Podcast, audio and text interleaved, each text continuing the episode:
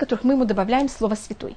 Ария Кадош, Шля Кадош, Орахаима Кадош и Рабейну, Рабиу Даганаси тоже называется Рабейну Кадош.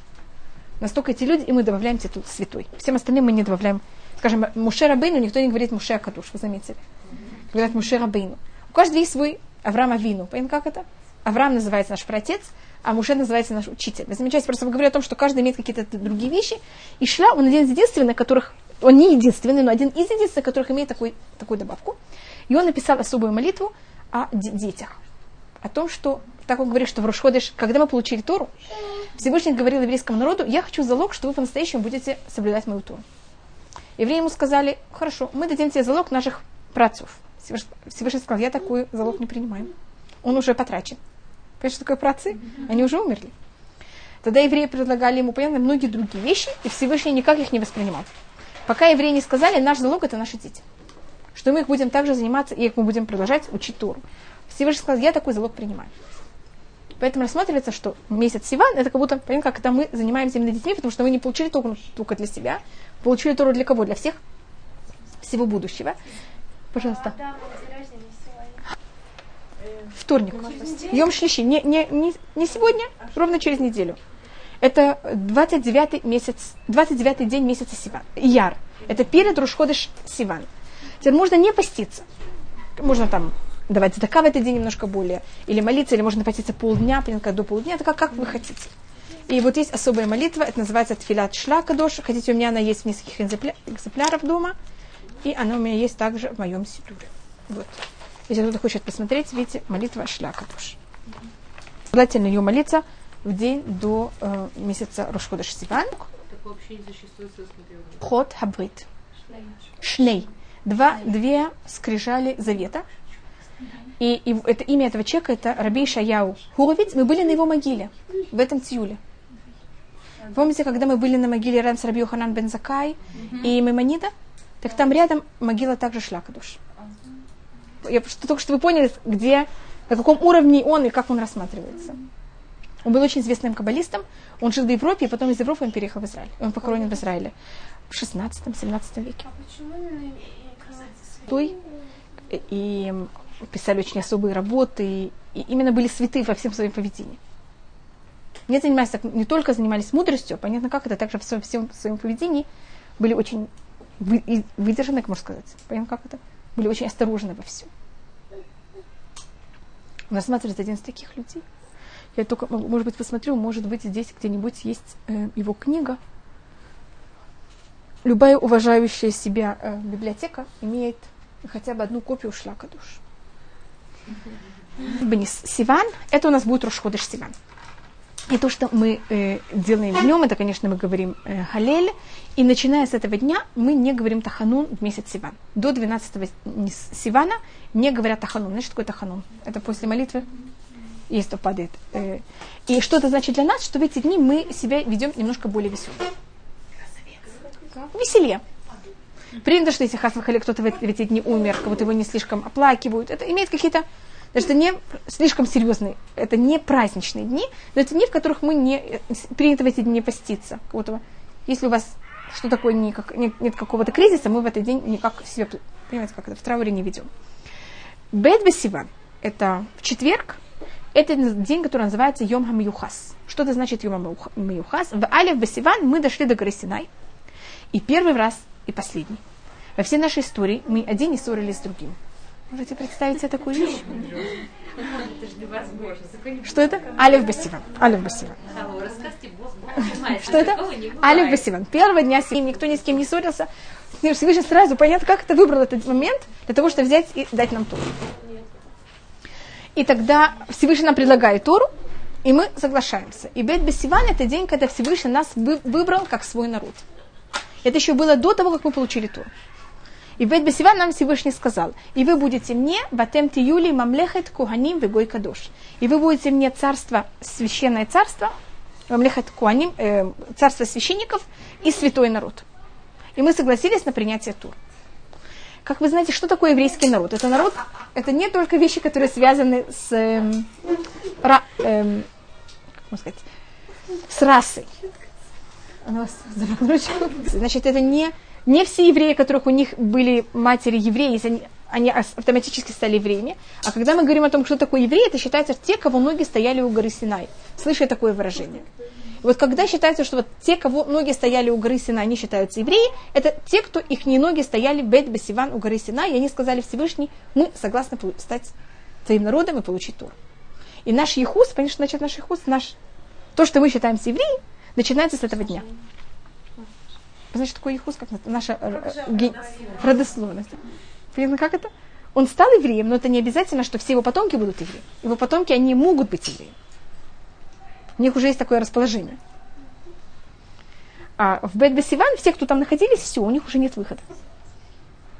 Понятно, как это день, когда все лазейки закрыты. Кто еврей, он еврей, кто не еврей, он должен уже пройти гиюр настоящий, полностью оторваться от своего прошлого и так далее. А до этого момента все это было немножко менее строго. Понятно, как это? Не было таких закованных и точных законов, а все было намного более гибко. И этот день имеет, в Аллаха он имеет термин, называется Йом Хам Юхас. День, когда начинается наш ген- генеалогический, или, как говорите, наше родословие. Не один спрашивает, также есть не один ответ. А самый, можно сказать, самый э, известный ответ это, что Авраам, он он не народ, он единица. Всевышний ждал, пока станет народ. Пока нет 600 тысяч евреев, мы не получаем тур. У нас сначала есть единицы, потом у нас есть семья, 70 людей, что-то вроде племя. А пока мы не становимся народом, мы не получаем тур. Тура дается народу, а не дается, как это, единица. Даже если единицы будут великие люди, но не единицы. Что это?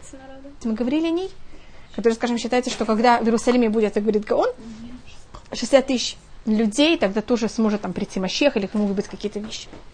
Такая вещь, которая... Только 600 тысяч евреев, младенцев, детей, понятно, как это, всех вместе. А когда мы получали тур, у нас было 600 тысяч мужчин с 20 лет. Это, конечно, немножко другая цифра, но я говорю, в общем, что эта цифра, она имеет какую-то символику. Потом, начиная с субботы, суббота, воскресенья, вернее, извините, начиная с пятницы, это Гимель Бесиван, у нас начинается шлошет имя Акбаля. Три дня приготовления к получению Туры. Когда мы, мы получали Туру, Муше сказал евреям, вы должны готовиться три дня к получению Туры. Так как у нас в середине происходит шаббат, мы эти три дня не очень, как можно сказать, ощущаем. Вы согласны? Так у нас пятница, суббота, воскресенье. Понятно, почему это пятница и суббота, как будто пятница уходит полностью на субботу? в воскресенье у нас остается только один день приготовления к шавуот, но желательно, что уже начиная с пятницы вы какие-то вещи делали в честь шавуот. Если на Песах вы сколько времени уделяли? Так на шавуот хотя бы уделите три дня. Значит, то, что считается логически по закону. К шавуоту мы должны иметь чистую одежду. В Торе говорится, в Рахацу семь там, они должны были взять и помыть свою одежду. Желательно, чтобы постельное белье было... Ну, ну, понятно, мне кажется, как это. Значит, как будто все было почищено, что все было э, в красивой форме к Шавуоту. Просто ну, так как это один день, часто мы его как будто почему-то забываем и вообще забываем о том, что надо его к нему готовиться. Да. И поэтому я говорю, что это на Песах не говорится, что надо было взять и э, помыть одежду. На Сукот не говорится в Торе, что надо было помыть одежду. Это только говорится к Шавот. И поэтому часто мы как раз на Песах и Сукот это помним, а на Шавот мы почему-то забываем, и поэтому я это подчеркиваю. Э, есть некоторые минагим у этого праздника. Первый, э, у праздника Шавот нет никаких законов. Значит, аллахические законы Туры – это просто общие законы праздника.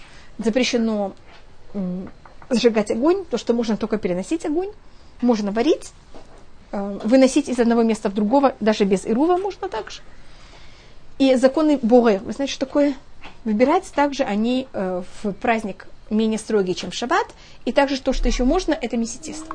Нет запрета месситеста в праздник. А все остальные законы, они такие же, как в шаббат. Печь нельзя?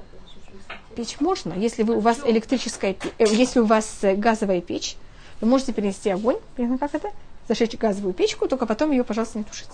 Если вы хотите в такую погоду оставить газовую печь у себя дома, пожалуйста. А логически, уже спасибо.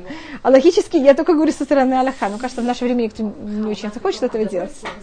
В плане законов. В плане обычаев, что у нас есть. Есть обычай, что в праздник Шавуот берется и украшивается дом зеленью. Слышали такой мингаге? Теперь есть кто отрицает этот мингаг и говорит, что так мы себя не ведем. Таких, кто себя так ведет, есть кто себя на зло так не ведет. Так поэтому ни с кем не спорите. Если приходите в синагогу, она не украшена зеленью, уважайте. Если они украшены зеленью, понимаете их тоже. У себя дома делайте, как вам нравится, как вы хотите, потому что вы сейчас не связаны с каким другим обычаем. Теперь те, кто украшает дома зеленью, вы знаете, почему они это делают? Какие вы знаете обычаи? Потому что гора Синай была покрыта зеленью. Можете мне это доказать? Как мы это знаем? Они сказали, э, было сказано, чтобы вы как бы убрали скот э, оттуда. Очень точно. Чтобы скот не Чтобы не поднимался на находился. гору. А вы понимаете, что если место будет пустое, скот не, не будет, им- не будет никак- не, понятно, то не пойдет. Если говорят, что скот не постился на этой горе, скот может поститься только если эта гора была полна зелени. Спастись, извините. Конечно. Постился на этой. Так это говорится? На этой горе, а так если говорится, что, что не пасть, значит там что было? Там была зелень. Это одно объяснение. Да, это же трава или зелень, или там цветы, или что-то такое. Значит, что-то было такое на горе Синай. Большое спасибо, видите, это... Так, теперь другое объяснение, что происходило с Гор Синай. И Это известно с Гор Синай. У нас есть четыре периода в год, это говорится в Масахату Шашана, в котором мы, э, Всевышний нас судит. Нас Всевышний судит в Рошашана. Нас Всевышний судит также в Песах. Нас Всевышний судит в Сукот. И нас Всевышний судит в Шавуот. Каждый раз о чем-то другом. Абааба Праким Хаулам Нидон. Хотите, можете открыть Масахата Шашана, это первая мишна, там это говорится открыто. У нас есть Арба Шанимхем, Арба Барба Праким Аулам Нидон. Четыре раза в год Всевышний э, берет и судит мир. Про Шана Всевышний судит абсолютно весь мир. И абсолютно все. А есть какие-то вещи, которых они под... ну, Не самое главное, они как будто имеют добавочные какие-то второстепенные уровни суда. В Песах вы знаете, о чем нас судят? о злаках. Какие будут злаки в этом году? И поэтому что вы делаете, что мы делаем в Песах? Переносим омер. Находится сферата омер. Омер это же ячмень, это какое-то понятие первый злак, который растет. В Сукот о чем нас судят? О чем мы просим весь Сукот? Дожди. И, как вы знаете, брали немножко воду, лили на жертвенник, там было особое место. Может, чтобы Сукот, на- мы судим, а сколько мы получим э, воды. А в Шавуот о чем нас судят? О фруктах. Сейчас же как раз какие фрукты? Они уже, что произойдет, если сейчас вдруг будет ужасный град? И в Тубишват это Роша Шана Лейланот. Тубишват это начало года для деревьев. Но тогда Всевышний не судит деревья, только начало года. А когда Всевышний судит, что будет с фруктами, это именно в Шавут.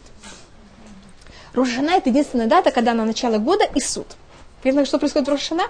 Она как будто есть два разных совершенно круга, в Рошана не пересекаются. А все остальные три точки, понятно, что происходит, они на разных совершенно кругах.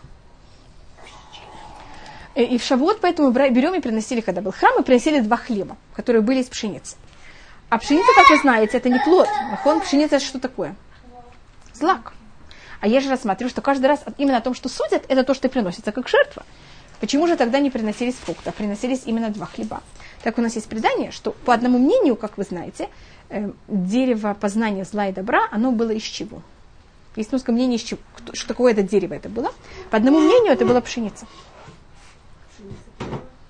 Вы слышали такое мнение, что это да, Товера была пшеница, и поэтому Всевышний проклял человека, что он будет есть, так как он грешил с этим плодом, что этот плод сейчас будет очень тяжело до- достижим, так можно сказать, и что он будет есть хлеб в поте лица. Почему он был именно проклят хлебом? Потому что он загрешил хлеб.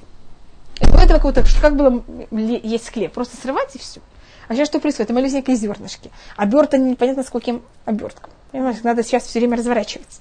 Их надо каждый год сеять и каждый год снова снимать. Дерево посадили один год, вообще забыли, просто что делаете?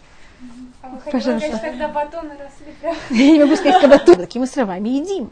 А что приходится делать с мукой, с пшеницей? Надо сначала Обрабатывать. Понятно, сколько работы, работы надо? Пока это. Потом надо вот эти маленькие зернышки вытащить. Потом их надо взять и промолоть. Потом это надо перемешать. Вот всего этого не надо было делать до этого для того, чтобы достигнуть то же самое питательное вещество. Это же не значит, что батоны росли. Я понимаю, что было. Значит, вот это, это же питание, скажем, как яблоки. Они же не дают нам до такой калорийность, как хлеб. Тогда был такой плод, это можно сорвать, поесть, это будет то же самое. И не надо вот этих всех ужасных усилий, которых мы сейчас делаем для того, чтобы достигнуть этот же эффект для, для нас. А Откуда это мнение, что это была пшеница? Вот это объяснение, почему и откуда. Я только объяснила это сейчас пшеницу. И поэтому мы в Шавуот приносили два хлеба. Понятно, как, как это связано с плодами? Теперь то, что вы можете просто увидеть, если сейчас, если бы, скажем, гроза произошла бы недель, месяц до этого, тогда даже если плоды были бы, деревья были бы перебиты, они бы могли дать новые цветы. А сейчас что произошло уже? Все цветы уже опали, все уже завязло, это называется. Сейчас они как раз растут. Если что-то сейчас произойдет, что произойдет? Все пропадет. А если, скажем, это произойдет еще там две недели после Шавуот, нет никаких проблем, потому что мы уже все сделали со всеми плодами. Мы уже всех собрали. Это почему Шавуот всегда в такое время года, когда как раз плоды, они в опасности. Как это? Они в середине созревания. Так это а, за счет этого принято украшать дома растениями. Это два объяснения, почему принято да это делать, почему принято это не делать. Потому что у нас есть такое понятие, что любую вещь, которую не евреи делают, мы не делаем. Им на слово. А так как у них принято брать и украшать э, дома в праздниках растениями, поэтому мы такие вещи не делаем. И это связано с тем, что у нас есть даже в Туре такая вещь, что когда-то евреи, э, мы видим это у Авраама и Якова, что он ставил один камень в честь жертвенника. И он строил жертвенники не из одного камня, не из многих камней, а из одного. А после того, как идолопоклонники также начали так себя вести, тогда евреи прекратили, для евреев это уже больше запрещено. Значит, те вещи, которых мы так себя вели, если они тоже так себя ведут, что мы делаем сейчас? Мы так себя не ведем. Поэтому украшать дома зеленью или нет, это зависит, как вы решите. Я только говорю о том, что у каждого есть так мингаг такой, есть мингаг наоборот. И вы, у вас есть эм, сейчас эм, приоритет над всеми, потому что вы можете себе выбрать, какой мингаг вы хотите. А все остальные должны вести себя как, как это, как у них кто-то уже сделал в семье. Теперь принято в Шавуот также есть молочную трапезу. И принято есть и мясное, и молочное. И этому есть много объяснений. Одно из объяснений это, что у нас в Шавуот мы приняли Туру, и мы все были младенцы. Вы согласны, что мы младенцы? Когда мы только принимаем Туру, что с нами происходит первый день? Как, почему называют нас как младенцев? А какое питание дают младенцам? Молочко. Поэтому мы в этот день едим молоко. Тура также сравнивается, она сравнивается с многими напитками. Принято, что она сравнивается с четырьмя напитками. Она сравнивается с водой. Видите, мы получили Туру в каком месте? В пустыне. В пустыне что самое дорогое? Вода. Теперь вода, она не имеет вкус. Вы согласны? Значит, если вы не жаждуете воде, она для вас совершенно не имеет, совершенно вам не, вам не интересна, вам более интересно там сок или что-то другое. Но если вы в пустыне, нет ничего дороже воды. Это совершенно не случайно, что мы получили Тору в пустыне, для того, чтобы мы оценили также уровень Тора, который сравняется с водой. И Мидраш очень много раз сравнивает воду с Торой. Может быть, мы слышали, что в любом месте в Торе, где говорится вода, имеется в виду Тора. Хой коль цамели хулимаем. Ой, каждый, кто жаждущий, идите пейте воду. Там не имеется в виду, как вы понимаете, воду, а что имеется в виду? Тору. И рассматриваются очень многие сравнения между водой и Торой. Скажем, вода, она имеет такую особость, что куда она всегда идет? Вниз. То же самое Тура. Чем человек более высокомерный, что делает Тура от него? Уходит. Чем человек более скромный, Тура к нему приходит. Муше, его особое, единственное качество, которое о нем описывается, это что он был самый скромный человек. И поэтому он говорит, есть комментаторы, которые рассматривают, что если теоретически в мире будет кто-то скромный, как Муше, он тоже получит тур на своем уровне. Здравствуйте. Можете, можете попробовать. Если кто-то, понятно как, это какая-то вещь, которая открыта, понятно как для каждого из нас, если кто-то сможет дойти как-то до такого уровня, автоматически рассматривается, что он получит тур. Ему какие-то очень великие вещи раскроются.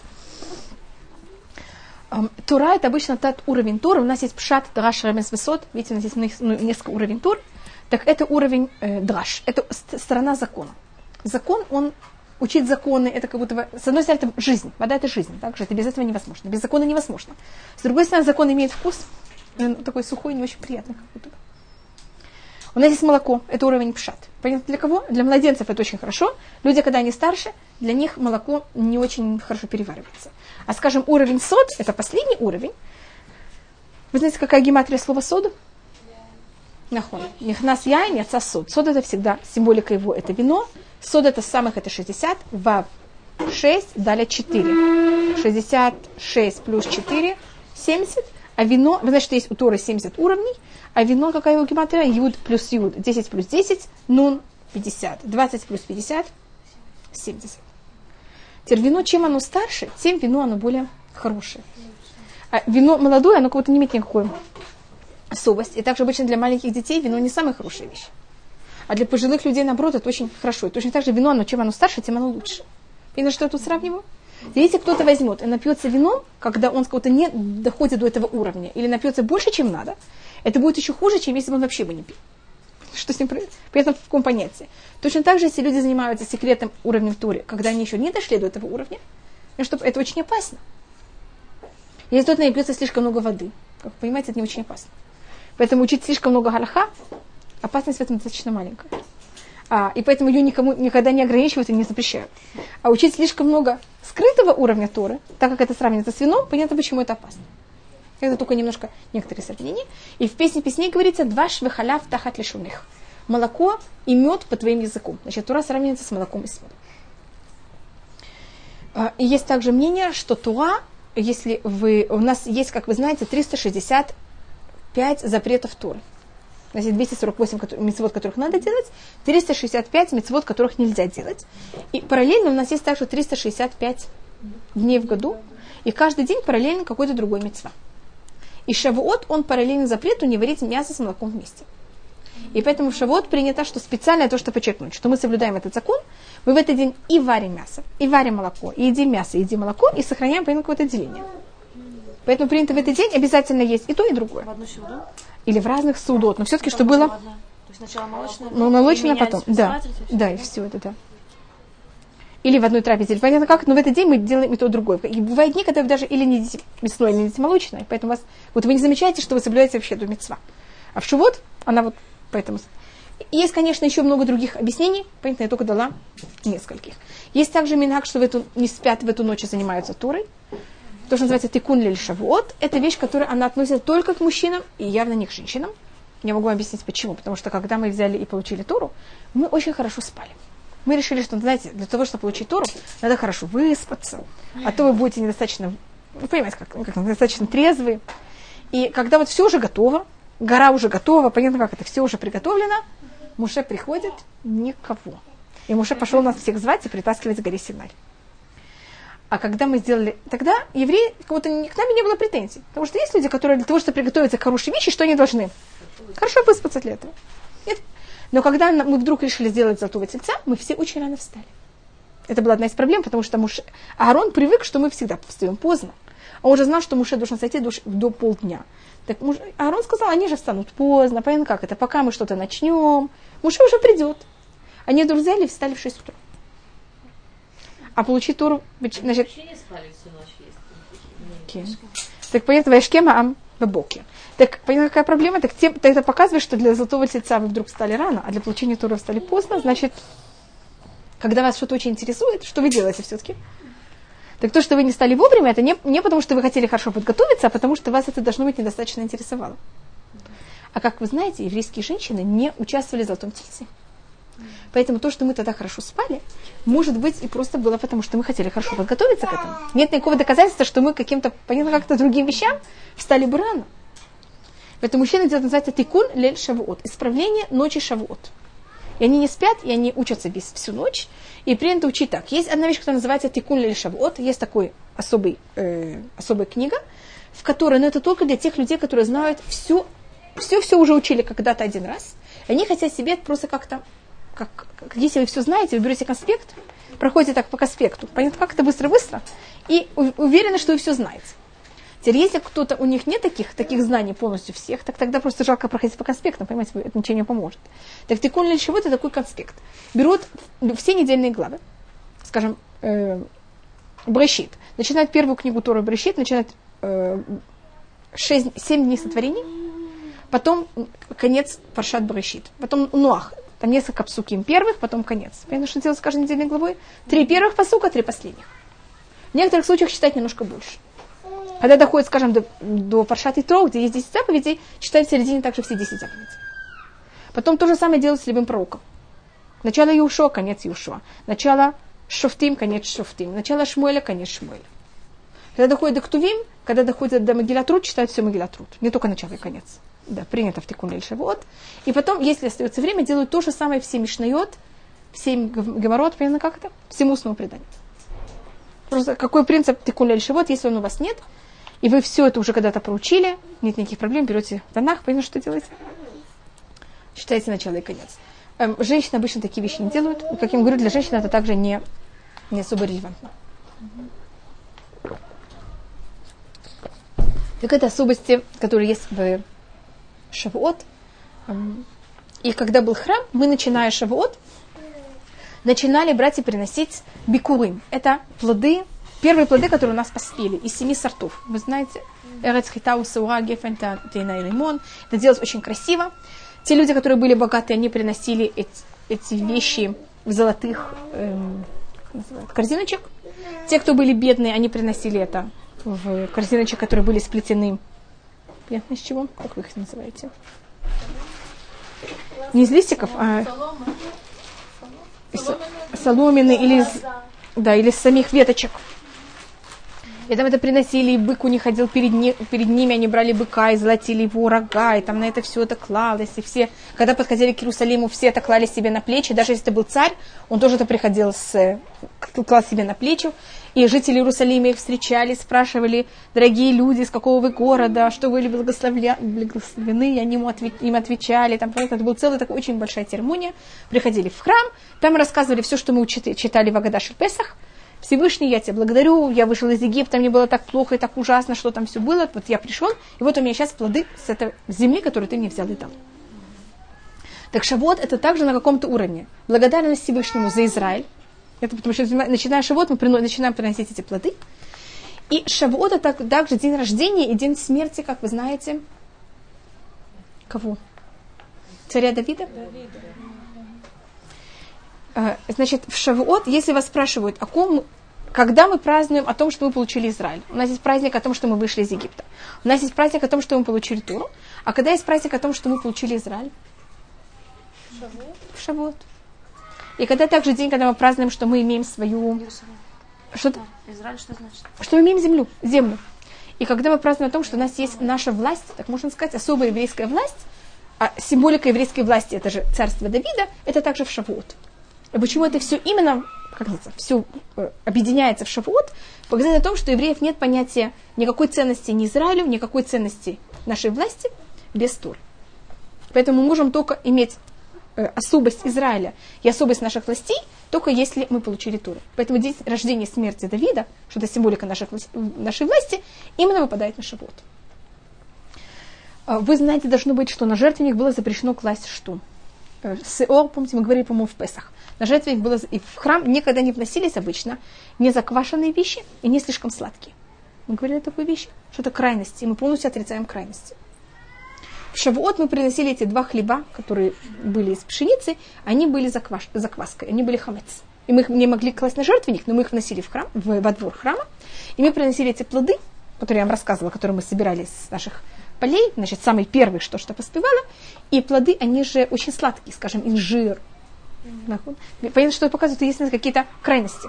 Закваска, это же, наоборот, очень кислая, а плоды, это, наоборот, это символика чуть ли не как мед, это очень сладкое. Так мы в Шавот можем как будто в себе, если в Песах мы, наоборот, отрицали крайности, что мы делаем в Шавот? Мы их, да, можем как-то, можно сказать, проглотить и переварить. Теперь мы говорили о том, что Шавот был, мы получаем Тору на третий день. Мы говорили символику трех. Я вам говорила на этом уроке.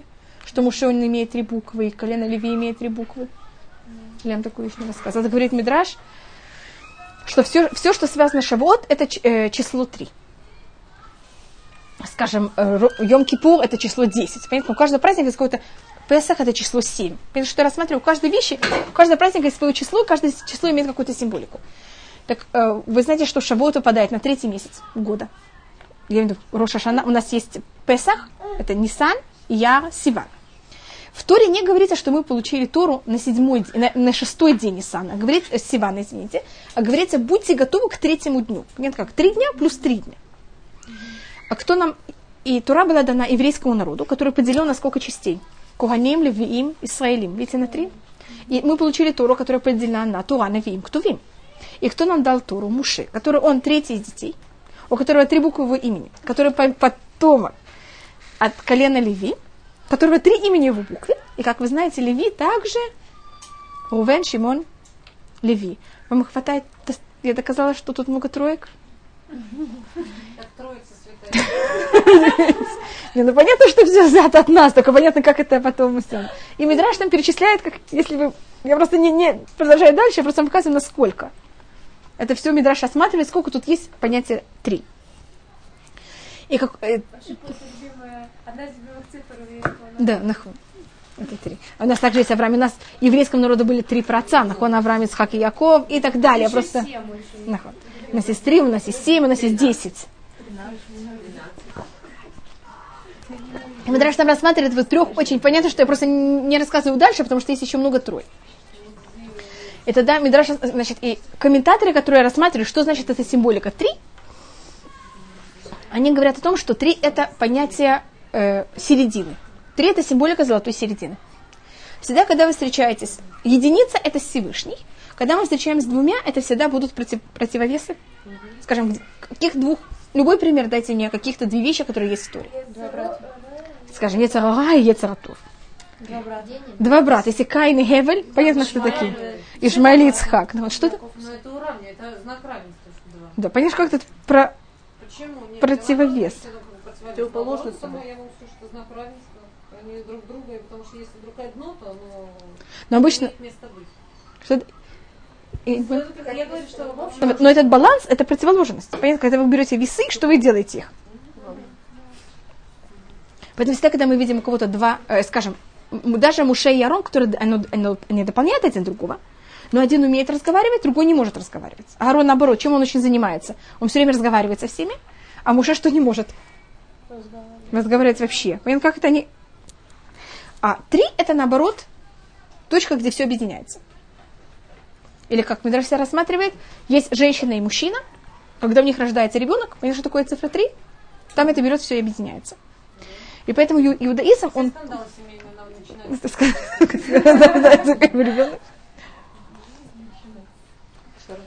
Но если бы не было этого ребенка, если была бы ссора, понятно, что произошло. Просто ничего бы не осталось обычно. То когда у нас есть вот это понятие этих э, тройки, то, что в иудаизм, он полностью отрицает понятие крайности.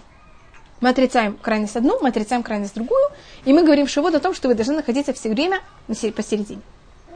Мы отрицаем полностью э, понятие того, что люди хотят там жить в пещерах и вообще ну, как-то не есть, не одеваться, там рвать травку, одеваться в коже животных или чем-то таком.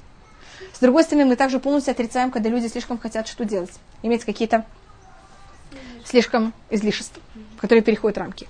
То, что надо, это быть где-то в золотой середине. И это символика праздника Шивот. Как видите, мы едим мясо и молоко. Поняли, что мы делаем? Мы берем все, противолуч- все противоположности, и мы в Шавот пользуемся всеми противоположностями, и мы их берем только в правильных, как можно сказать, рамках, пропорциях, бедюк. Но мы в Шавот ни от чего не отказываемся. У нас есть царство, у нас есть страна, у нас есть все. Смотрите, что в Песах нет страны. В, Шаву, в Сукот тоже мы живем в шалашах. А э, в Шавуот мы имеем Израиль, мы приходим с первыми плодами в храм. Мы имеем царя, мы имеем все, и вместе с этим мы также народ, который занимается Турой. Так это вот также одна из символик Шавуот. Конечно, можно рассмотреть другие стороны Шавуот. Я тут рассматривала числили три, как это говорится в Туре. Э, в Туре нигде не говорится, что день получения Торы и Шавуот это тот же самый день. В Туре это совершенно разные даты. Рассказывается в одном месте о том, что мы получили Туру, не говоря, какая дата, то говорит, чтобы через три дня на третий месяц. А в другом месте совершенно говорится, что если вы будете брать и считать 50 дней от Песаха, вы дойдете до праздника, который называется Шавот. Понятно, что они нигде никак не пересекаются. Потому что, с одной стороны, у нас есть понятие Шавот, который его символика, это день получения Торы более точно. Извините, что это цифра 3. А совсем с другой стороны есть у Шавота совершенно другая сторона, что это цифра 7. 7 и 50. 7 раз 7 это 49, и плюс 1 это 50. И это вот совершенно разные вещи, поэтому они... Что это? 7? Да, более полноценная. Рассмат- Более естественная. Примерно как-то более естественная, тем, что мир был сотворен в 7 дней. Поэтому у нас есть, у Шавуот есть вот две совершенно разные стороны. Теперь в Шавуот, это также, между прочим, это единственный день также, Извините, единственный праздник. Во всех праздниках мы приносим жертву, которая называется жертва хатат. Жертва за прощение грехов. В Рошходыш, во все любой праздник. В Шавот мы приносим такую же жертву, только в Туре она не называется жертва прощения. Вот в Шавот, так мы получили Туру, мы все считаемся как геры, как люди, которые приняли иудаизм. А человек, когда он принимает иудаизм, кто он такой? Он вообще не имеет никакого прошлого. И поэтому в Шавуот мы говорится, также надо принести одного козла, Козел всегда козел за прощение, и он не называется хатат. И в шавот приносите жертву Понятно, как это? Э, одного э, козла, и не говорится, какая это будет жертва. Вот эта жертва не имеет имя хатат. Потому что мы как будто не имеем на себе никаких грехов, поэтому она не имеет такого имени. Если у вас есть еще какие-то вопросы или что-то, что вы хотели рассмотреть про Шавот, пожалуйста. Грехов зачем? Ведь зачем же ее надо приносить, да. И все равно мы ее приносим как-то. Да, на всякий случай, если бы было понятно, как это, в этот же день все-таки что-то сможем сделать. Когда ребенок только родился, какие у него грехи, да? Ну, ну, ну, ну, вы знаете, мы родились, но нам все-таки, мы взрослые, мы можем уже что-то, понятно, как это. Мы же не лежим только в кроватке. Мы ходим, гуляем, что-то делаем. Э, и те шесть дней после Шавуот до, 15, до 12 дня месяца Сиван у нас продолжается быть такое полупраздничное положение. С первого дня Сивана до 12. И это до 12 дня месяца Сиван. Это после Шавота еще шесть дней. Это будет до воскресенья, до 19-го, если кого-то интересует по нееврейскому календарю. И почему это? Когда мы приходили в храм, мы должны были взять и принести жертву. У нас есть жертва уля и жертва шламим, которую мы... Э, жертва уля просто сжигалась, жертва шламим мы ее ели, и это была часть нашей праздничной трапезы. Но не все успевали это все сделать в первый день, когда они приходили в Иерусалим. Это вы пришли, вы же не все можете успеть. Теперь перед Песохом все должны были успеть принести жертву Песах, и поэтому помните, что там была какая-то что-то особая вещь, и все к этому готовились, и храм к этому готовился, понятно как это, потому что все должны были это успеть в один день. Все остальные праздники, если это Шавуот, если это Сукот, это не так срочно, не все должны сделать в один день. В Сукот все спокойно, у вас есть 8 дней, понятно как это, поделите весь народ на 8 частей, все как-то укладывается. А в Шавот какая проблема? Один день, как же все уложится? Снова будет такая же проблема, как в какой день? Как и в Песах. Так поэтому нам, у нас есть такой закон, что если вы не уложились в первый день Шавуот, не страшно, вам дается еще 6 дней добавки. И поэтому еще до 12 дня месяца Шавуот, э, месяца Сиван, извините, у нас есть это ташлюмин. Вы также могли бы принести, если бы был бы храм, если будет построен храм, можно было бы принести также в это время жертву, и поэтому эти дни также имеют какой-то статус полупраздничного уровня. Да, А у него едали. Что это? У него едали, как Мегилатрут, и то мы говорили об этом в прошлом году. Дневный день Иерусалима, это же будет на следующей неделе. 28 ияра. А через неделю примерно был Шавуот. Значит, Иерусалим было 19 лет, было запрещено идти к стене плача. Тяжкий ни один еврей не мог дойти до, до стены плача. Теперь до этого можно было дойти до стены плача жителям Иерусалима, но это было достаточно неприятно, и часто арабы задирались, понятно, как это было, но все-таки евреи могли. Потом 19 лет просто было два разных государства, и вообще невозможно было прийти. Через 19 лет, это просто, говорю, историческая вещь, это не вещь, которая, это не обычай, который имеет очень глубокие э, корни. Что это? Участвует в этом? Да. В, в, и эта вещь, да, я просто говорю, я это начало, вот я объясняю просто, как это началось. И в, когда это было, значит, значит, был день освобождения Иерусалима, и тогда понятно, что все ужасно хотели пойти к стене плача. Стена плача, как вы знаете, была несколько метров длина и ширина. И тогда прошло какое-то время, пока там очистили, там было все заминировано, там было все опасно. И вот разрешили только таким каким-то очень особым людям.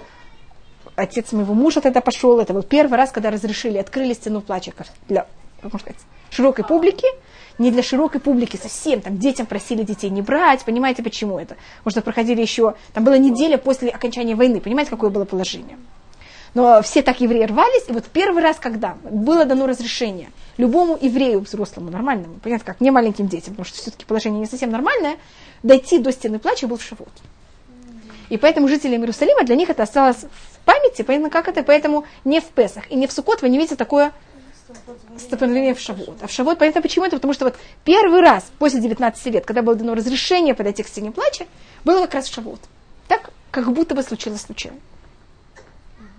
И это чисто то, что ты имеешь, это не обычай какой-то, это просто исторически так произошло, и так как те, кто тогда жили, они так себя ведут, их дети также. Понимаешь, что это произошло? Говорят же, это три раза, да? Это... Есть кто заканчивает всю книгу Шав... Э, в Таилим в Шавот, так как кто написал Таилим? Это царь Давид. А день рождения и смерти Давида, это вот его день смерти, в Шавот, и поэтому принято в Шавот, если можно, закончить книгу Таилим. Только лучше ее прочитать один раз с очень серьезно, чем понятно, как это сколько-то раз не. И желательно даже, если мы читаем медленно, начать ее до этого, а в шавот только закончить. Вот не... Есть то в этот же день начинает и. Но это, каждый человек должен понять, насколько понятно, что его силах и что нет. Так это некоторые обычаи. Даже человек каждый день читает, это не важно, да? Не важно. Это ее добавочные вещи. У нас есть в Рошашана принято закончить Сефер Тейлим, в Хошана Раба принято закончить Сефер Тейлим, в Шавуот принято закончить Сефер Тейлим, и принято в месяц Илюль закончить Сефер Тейлим, и также в Асерет Чува и Йом Кипур. Принято у нас есть там несколько дней, когда есть такой обычай, что в, эти, в это время заканчивают книгу Тейлим. Читаешь каждый день, ну каждый месяц прочитываешь книгу, то все равно надо еще раз прочитать на Шавуот, да? Да, это, ж- это не, не нужно, это просто такой обычай. Что даже кто заканчивает в этот день, старается это сделать. э, И, и Магилат Рут, мы обычно приходим в этот место и слышим. Теперь, почему читается Магилат Рут в Шавуот? С вами Арав Грилюс говорил об этом. Это одна из вопросов, которые спрашивает Гемора. Мы бы считали, что в Мидраш, что мы считали бы, что в Шавуот, какой бы, что надо читать в Шавуот? Это же 10 заповедей нам даются, законы. Надо было прочитать какую-то книгу, в которой будет говориться, как надо себя вести, что нужно делать, что нельзя А, делать. так если мы приняли Гиюр, она же тоже... Да, так это одно из объяснений, что мы приняли Гиюр. Но и почему же мы не читаем о таких, понятно как-то? Законы, Ра, А, Б, С, Д, что вы должны делать, в каких случаях как. А мы читаем Мегилlah, в которой нет. Нет законов ло, ло динейтум аветара. Нет законы чистоты и наоборот тума. У нас там нет законов запретов или не запретов. Там все как будто, это рассказ какой-то. И рассказ о ком? Каких-то женщин, как они себя вели, как они себя не вели. Женские склоки такие вещи называются, может быть. Сплетни. Извините, что я так... э. Это именно это читается в день, когда мы получили Туру, скажите. Там, может быть, оттуда можно сделать какие-то выводы. Конечно, приняла Гиюр, а мы, как вы сказали, в этот день мы принимаем все Гиюр. То там есть фон э, времени, когда это все происходит. Фон это начиная, вот как раз это время года. Помните, там сначала она приходит, когда э, начинается жатва ячменя, потом жатва пшеницы. Это же вот это время года. Поэтому фон он как раз вот этого время, время года, поэтому также мы читаем это время года. И также мы, в- для того, чтобы получить Тору, что мы, до чего, самая главная вещь, которая, какая у нас должна быть перед тем, как мы получаем Тору. Что мы хорошо себя вели один к другому. Вы согласны? Что это самая главная цель? Я вам сказала, что когда мы один раз остановились на одной остановке и ни с кем не спорили, что Всевышний сразу сказал, «А, надо им срочно дать Тору, потому что ждать от второй остановки будет просто уже невозможно. Неизвестно, что произойдет потом. Так Магилат Рут, что нам показывает? Какие самые обычно считаются хотя бы самые неприятные отношения между людьми? Между свекровью и снохой и невесткой? Кто такое Рут и Нуами? И для того, чтобы просто вам это не казалось как случайность, посмотрите, что недельная глава, в которой мы читаем 10 заповедей, их мы будем читать также в Шавуот и Тро.